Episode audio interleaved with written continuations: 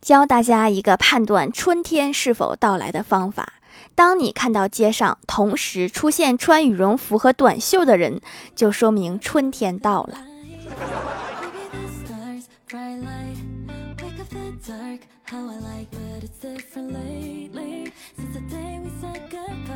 Hello，喜马拉雅的小伙伴们，这里是糗事播报周二特蒙版，我是你们萌逗萌逗的小薯条。打工人是怎么胖起来的？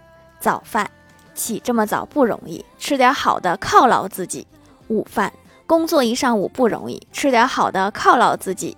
晚饭工作一天不容易，吃点好的犒劳自己。夜宵加班不容易，吃点好的犒劳自己。周末工作一周不容易，吃点好的犒劳自己。身上的肉全是犒劳自己的成果。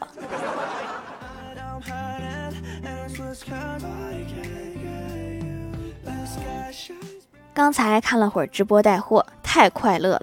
主播跟厂商现场对骂，厂商说：“你有病吧，这个价格卖不了。”主播说：“兄弟们，别管他，他是傻子，赶紧抢啊！”最后厂商一顿砸东西，让保安给架出去了。早几年，如果电视购物能演出这种效果，电视台也不至于没落。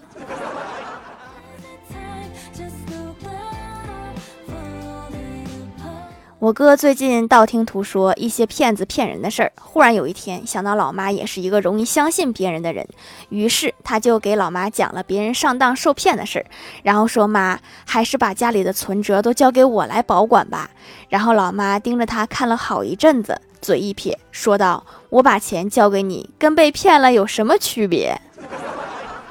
还是有区别的，最起码知道被谁骗了。”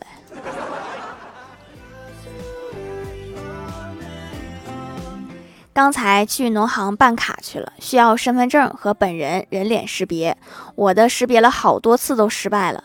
客服说：“要不你去洗手间把妆卸了。”那么多人，我瞬间就尴尬死了。我说：“行，为了办银行卡，我忍了。”然后就去卸妆回来了，试了又失败了。我内心开始怀疑自己，难道是吃胖了？结果客服说：“不好意思，是我们的机器坏了。”说明什么？这说明根本不是我妆容的问题。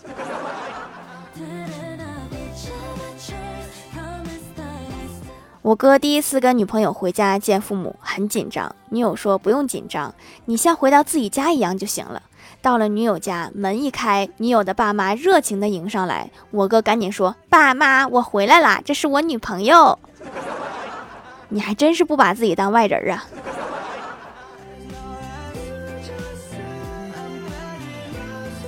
公司一个多月没发工资了，大家都无心工作，天天抱怨。李逍遥决定带领大家一起去和领导谈判，但是没人愿意跟他一起，他就在群里动员大家：松散的员工就像一袋土豆，面对资本是没有谈判能力的。如果把他们组织的团结起来，会怎么样呢？小虾回了一句：会变成土豆泥。洗洗睡吧。你还有贷款没还呢？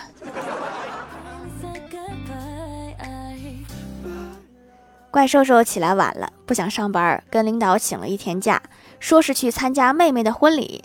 老板也没有回复，沉默了好半天，说我刚才和你妹妹打过电话，她老早就结婚了。怪兽一听大怒，说：“老板，你也太能胡扯了，我根本就没有妹妹，你是不是说漏了什么？”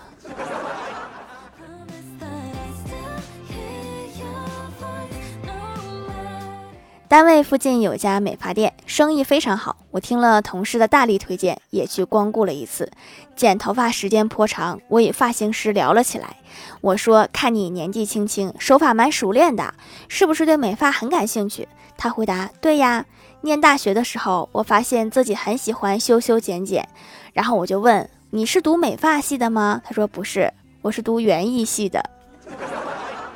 修树不过瘾，改修头了。”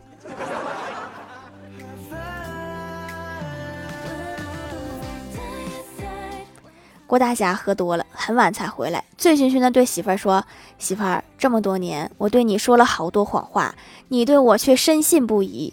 我，我觉得……”郭大嫂说：“是不是觉得对不起我？”郭大侠笑了，说：“我觉得你挺傻的。”滚犊子！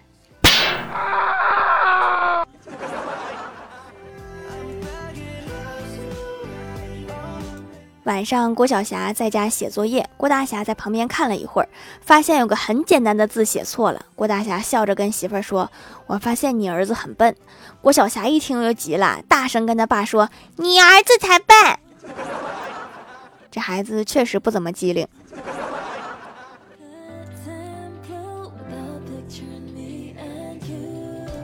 晚上下班，发现路边有卖小兔子的，就凑过去看。两个姑娘也在看小兔子，就问卖兔子的说：“你这个兔子能养大吗？”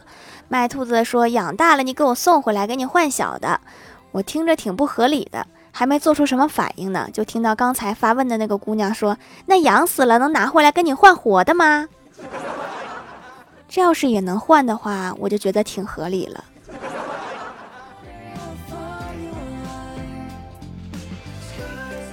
昨晚写稿找素材，看到一个段子：一群吸血鬼出去狩猎，只有一只小吸血鬼满嘴是血的回来了。众吸血鬼羡慕，追问小吸血鬼在哪儿吃的，告诉大家，小吸血鬼说：“看见前面那棵树了吗？”众吸血鬼点头说：“嗯嗯，看见了。”小吸血鬼说：“我没看见。”我说：“现在怎么都没有吸血鬼了？肯定是因为眼神不好，都撞树上了。”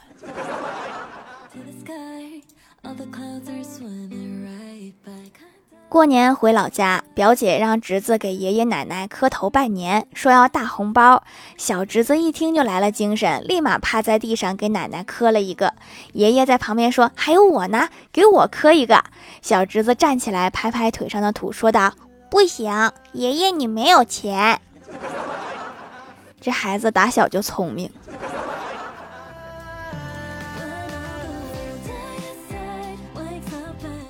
晚上窝在沙发上看小说，有个剧情是董事长的千金被绑架了，绑匪拍下了千金的照片，准备发给董事长要赎金。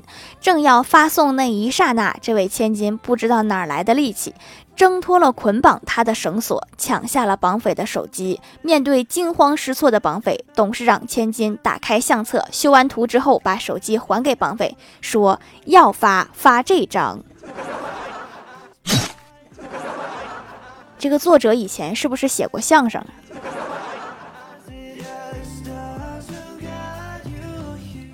记得上大学的时候，马上要思政考试了，感觉自己要挂科，于是给老师打电话求情，说：“老师，求你了，这次考试无论如何都让我及格吧！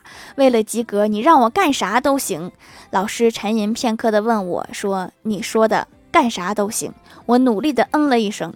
老师对着电话小声说：“我求求你了，赶快去学习吧。”我也想学呀，这不是不赶趟了吗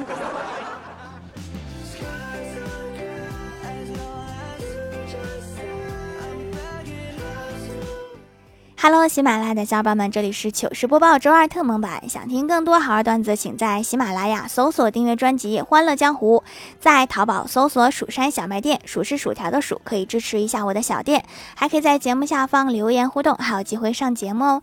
下面来分享一下听友留言，首先第一位叫做蜀山派小明，他说留个段子吧。从前有一个农夫，他正在砍树，忽然他的铁斧子掉进了河里。这时河神出来了，拿着金斧子问：“这是你掉的斧子吗？”农夫回答：“是。”然后河神就把农夫砍死了。怎么也不等他说完银斧子呀？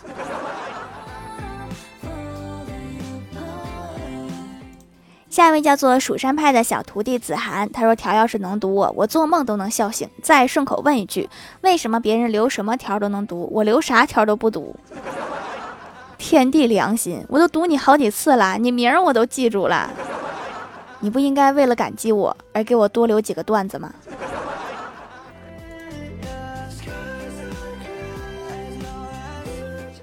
下一位叫做沙雕的一只山，他说留个段子分享一下吧。为什么这几天条都无视我呢？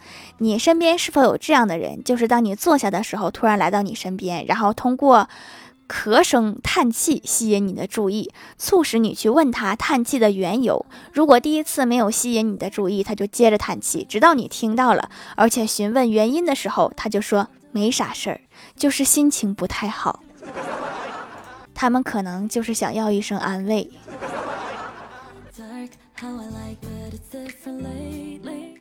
下一位叫做别吃植物油，他说媳妇儿听信美容院的忽悠，花了几千买了一套产品，越洗脸越红，我都看出来不对劲儿了，他还坚持使用，要不是强制带他去医院看了。他还不知道皮肤被洗坏了，直接下单给他买了中国人用了几千年的手工皂，赶紧养回来吧，自然的才是最好的。客服很有耐心的听完我说整个故事，给我推荐了适当的皂，现在他皮肤好多了，不容易敏感发红了，希望慢慢可以养到原来的样子。祝卖良心好货的店家生意兴隆，希望不要那么多的女孩子被美容院忽悠啦。你这个故事，我同事也遇到过，买了一套化妆品，因为是院线的，我没有听过名字，还以为是我孤陋寡闻，后来才知道是真的不出名。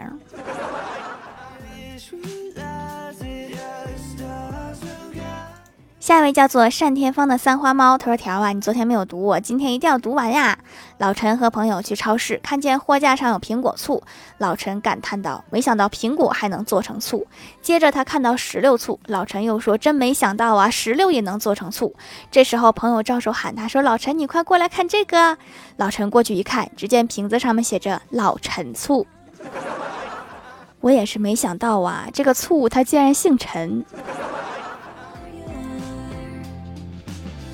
下一位叫做薯条酱，别拖鞋，自己人。他说刚刚看了一下世界财富排名，我是第七十亿一千三百五十八万九千五百二十一名，比昨天下降了一千万名。可能是因为昨天买了一瓶农夫山泉，花了两块，以后要节约了。完了，嘴里的烤肠都不香了。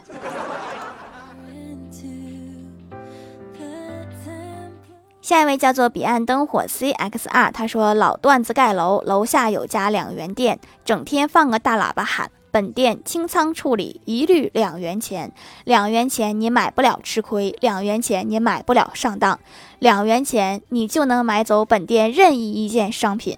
如此循环播放，搞得我睡不着觉。我走进店里，扔给老板两元钱，把大喇叭抱走了。干得漂亮！下一位叫做九儿，他说每个季节都出油，我也是没有办法了，抱着试试的心理买了手工皂，没想到还真可以拯救大油田神器，化妆都不脱妆了。原来中午总要拍一遍粉，下午就像个大白饼，现在好多了，一天工作下来还有个人样儿，原来是饼样是吗？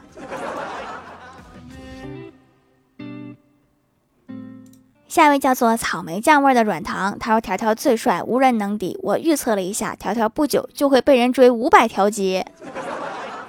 我是守法好公民，被人追应该不太可能，但是被狗撵，我能跑八百条街。